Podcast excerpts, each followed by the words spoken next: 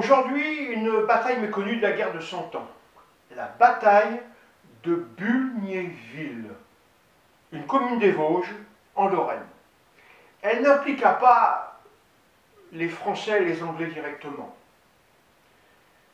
Elle restait néanmoins une bataille entre Charles VII et Henri VI d'Angleterre. Et eh oui, encore une guerre de succession, mais cette fois-ci, nous sommes en Lorraine. Charles II de Lorraine mourut en 1431 sans laisser d'héritier mâle.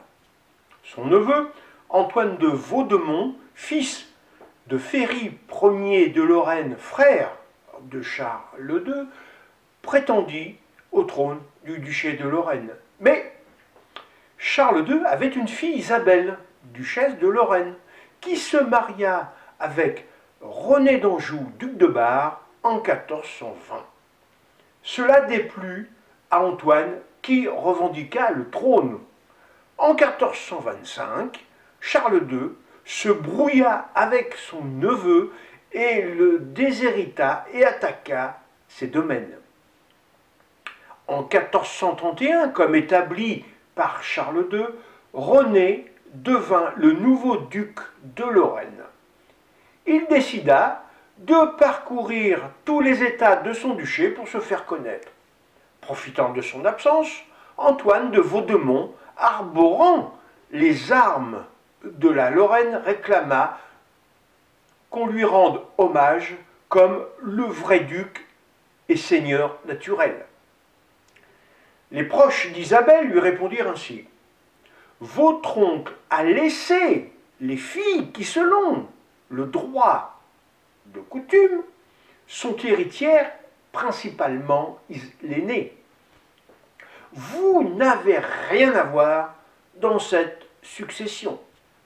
Eh bien, puisqu'il en est ainsi, répondit-il, je jure sur mon âme que je serai bientôt duc. La guerre est déclarée. Il partit aussitôt à la cour de Bourgogne rencontrer Philippe le Bon. Le duc lui donna toutes les troupes dont il avait besoin, commandées par le maréchal de Toulonjon. Il reçut aussi des renforts de son cousin, le comte de Saint-Paul, Pierre Ier du Luxembourg. René d'Anjou euh, informé de l'imminence d'un conflit avec Antoine de Vaudemont, qui ne lui rendit pas ses devoirs féodaux, le somma de lui prêter hommage lige sous peine de confiscation de ses biens. Antoine refusa. René leva le banc et l'arrière-ban de la noblesse lorraine une forte armée fut levée et une campagne contre lui s'organisa. Il reçut l'appui de son cousin Charles VII, roi de France. Il lui prêta des troupes commandées par le capitaine Arnaud Guillaume de Barbazan. René d'Anjou rentra en Lorraine et assiégea la place forte de Vaudemont, sans résultat. Antoine, de son côté, aidé par les troupes du comte de Saint-Paul, du duc de Savoie et du prince d'Orange, ravagea le Barrois et brûla tous les villages sur sa route. Les deux armées convergèrent l'une vers l'autre. La querelle allait donc se vider en une journée, le 2 juillet 1431. Examinons les forces en présence. Antoine de Vaudemont était entouré du maréchal de Toulonjon avec ses 1400 archers picards et une quantité de chevaliers et de seigneurs, presque tous bourguignons. Des capitaines anglais, gouverneurs des places champenoises pour le compte du roi d'Angleterre, John Adam et Thomas Gagarin, l'accompagnèrent. René d'Anjou était escorté par 200 lances et un corps d'archers de Barbazan. De Jean d'Aussonville, du maréchal de Lorraine et de Louis de Bavière.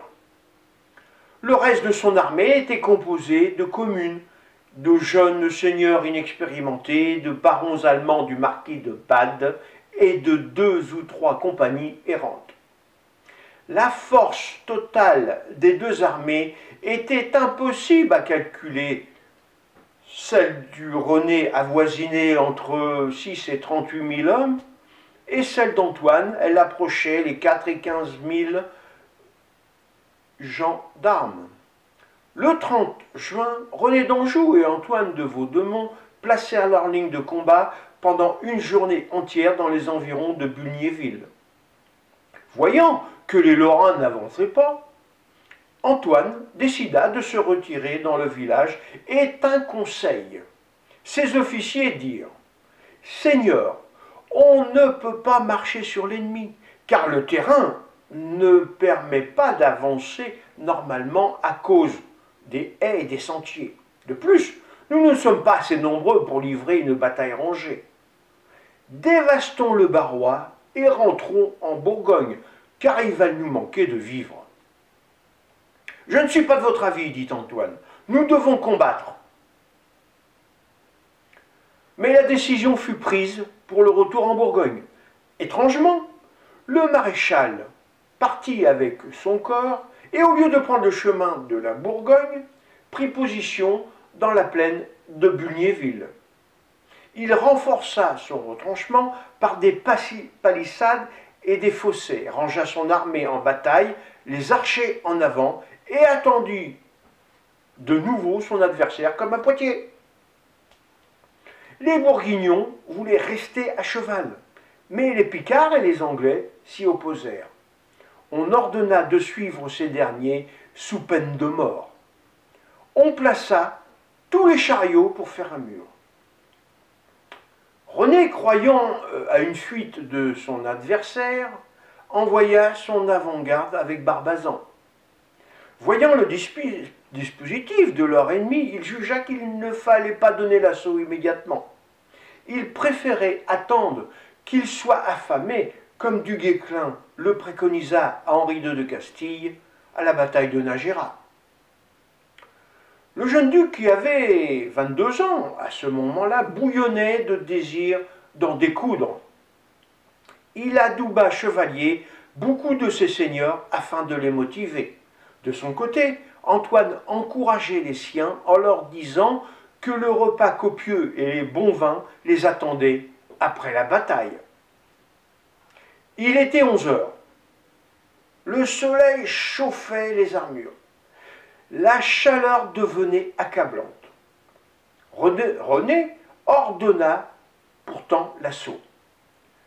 Barbazan lança ses cavaliers qui ne purent pas franchir les obstacles. Les gens de trait réussirent à enlever un chariot. Au moment où ils avançaient, les canons et les coulevrines bourguignonnes déchargèrent leurs boulets meurtriers. Les assaillants furent renversés et les deux ordres fut de mise. À leur tour, ils sortirent et les archers tirèrent sans s'arrêter. Barbazan fut mortellement blessé.